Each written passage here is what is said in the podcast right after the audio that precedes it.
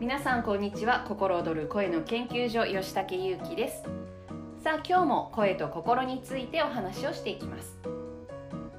今日のテーマは緊張です。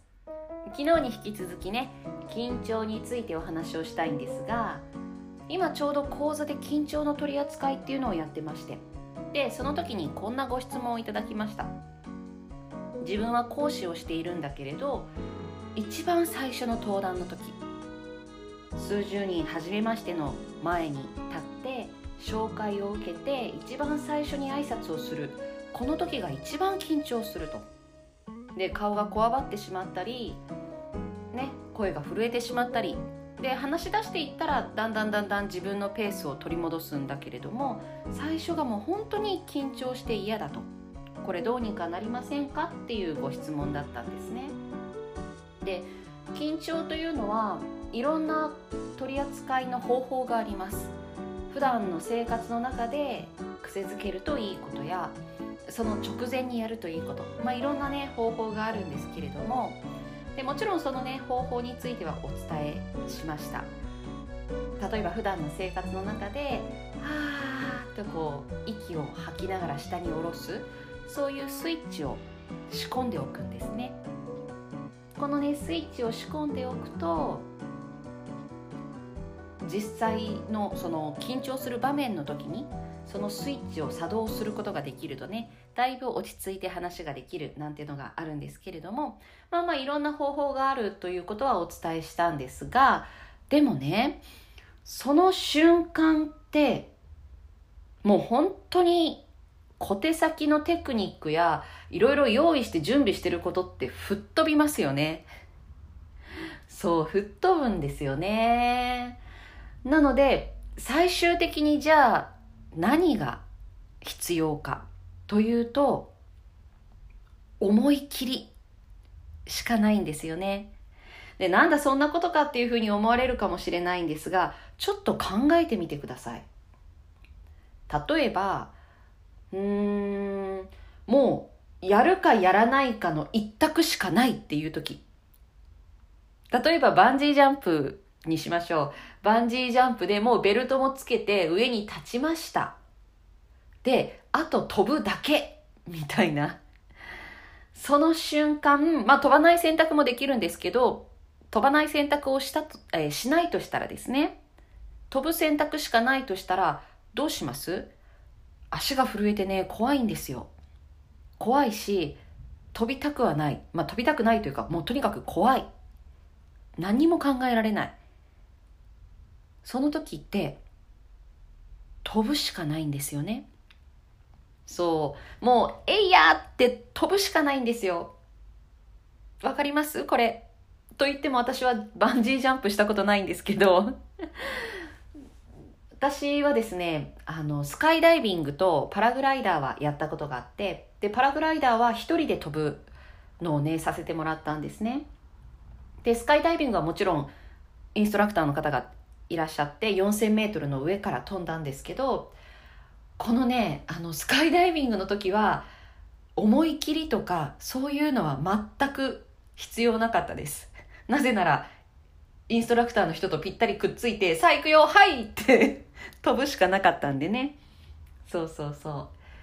う。で、私たちの生活の中って、一見そういう、えいやってこう目をつぶってもう飛び込むしかないっていうようなシチュエーションってなかなかないと思うんですね。普段の生活の中では。もしかしたらもう仕事がチャレンジばっかりですっていう方もいらっしゃるかもしれない。例えば入社して慣れてないのに営業でねあちこちにもう直接体当たりするしかないとかね場数を踏むしかないなんてお仕事の方もいらっしゃると思うんですけどそういう仕事ではない限り普段の日常生活の中でえいやっとね思い切るっていう瞬間ってそうそうないと思うんですね。そう。なのでこの思い切る力踏み切る力っていうのが育つ機会自分が育てる機会っていうのがなかなかないわけですね。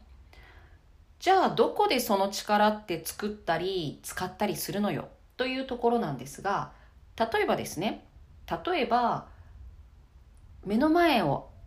歩いている人が何か物を落としたとしましょう。まあ目の前でね落としたら落とされましたよってこう拾って声かけますよね。でもこれがねとっさに声が出ないって想像できます？目の前で物を落とされましたってあ落とされましたよってとっさに声出すことが難しい方ってね結構多いんですね。で声が出ないから拾ってタタタッと走ってってトントンってして渡すみたいな。ねまあこれは行動ができるかもしれません声は出なかったにせよね。で例えばあと電車の中でね席を譲るなんてシーンとか自分が座っててねでちょっと離れたところにあこの方席譲った方がいいんじゃないかなって思う方がいらっしゃったとしてでもちょっと距離がある。さあどうするみたいな時に思い切りとか踏み切る力っていうのが育っている人そういう、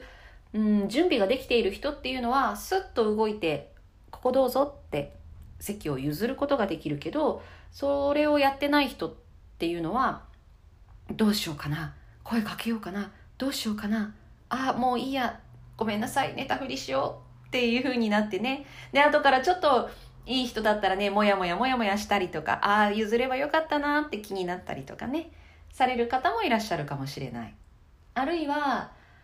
本当は断りたいのに断れない。断る勇気が持てない。本当はこれをお願いしたいのにお願いする勇気が持てない。こういうことってねあると思うんですね。で嫌なことを嫌って伝えきれない人にとってこれ嫌なんですっていう瞬間ってものすごく勇気がいるし怖いことででそういう瞬間瞬間を大事にしているかどうかっていうのがこの踏み切る力思い切ってやる力というのにねつながっていくわけですね。でこれって大きなことじゃなくていいんですよ。大きなことじゃなくてよくって例えばいつもは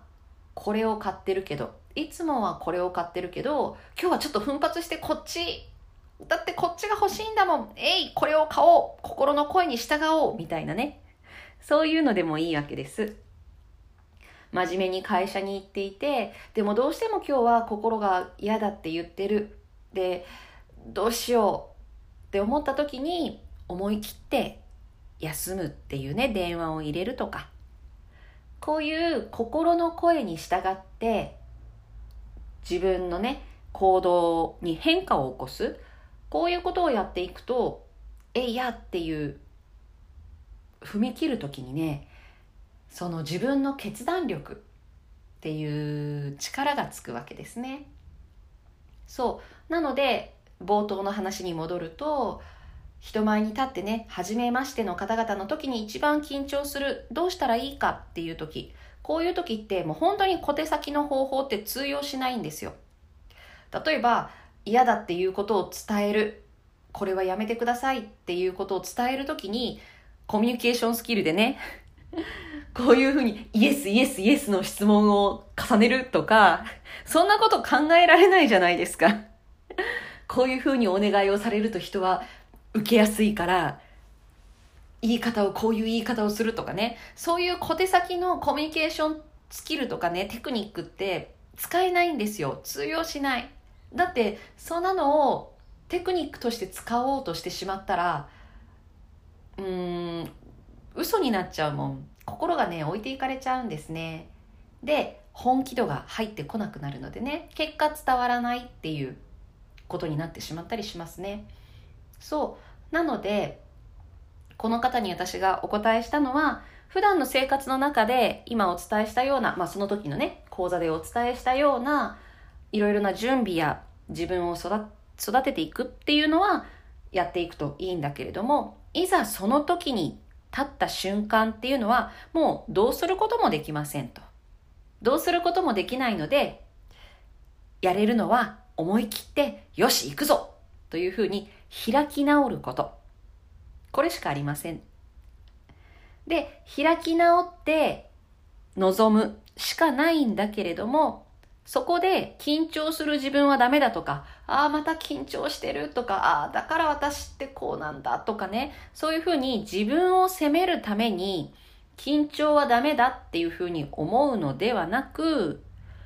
これだけ緊張してるということは、これだけ一生懸命望んでいるっていうことですね。そう、大事に思っているからこそ、一生懸命望んでいるんだから、その自分がこう素敵だなって思えるといいなと思うんですね。緊張してる自分って一生懸命なんだなって一生懸命望んでいる。一生懸命生きている。そしてそれを大事にしている。これってね、本当に素敵なことだと思うんですね。そう、大事だからこそ緊張するわけで。一流のね、プロのアーティストの方々だって大事にしてるコンサートの直前って本当に緊張されるわけですね。それと同じだなって思うので、緊張してるっていうことは、ああ、私一生懸命これをやろうって思ってるんだなっていうふうに思うといいんじゃないかなと思います。あとはね、普段のこのね、開き直りや思い切ってやる。自分の意思をね、意思で選択する。この機会をどれだけ作ることができるか、どれだけその選択ができるかっていうことだと思うんです。これをなあなあでやらないでいたら、もういっかこっちでとか、もう一回言わなくて、もう一回いつもので、こうやって惰性でもう揉めたくないからとか、ね、悩みたくないからとかわかんないから、こういうふうなことを言い訳に、惰性でずっと楽な方、楽な方ばっかり選んでいると、いざという時の胆力、胆力、これがつかなくなるわけですね。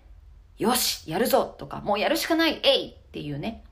私はこれを選ぶというこの腹にくる感覚この感覚というのが育たない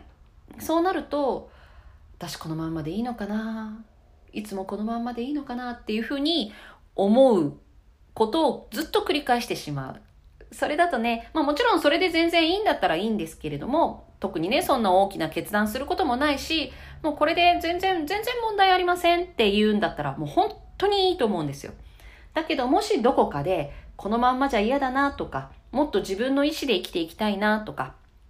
そういうふうに思う方というのは、小さなことから自分の意思で、自分の思いで選択する。よし、これを選ぼう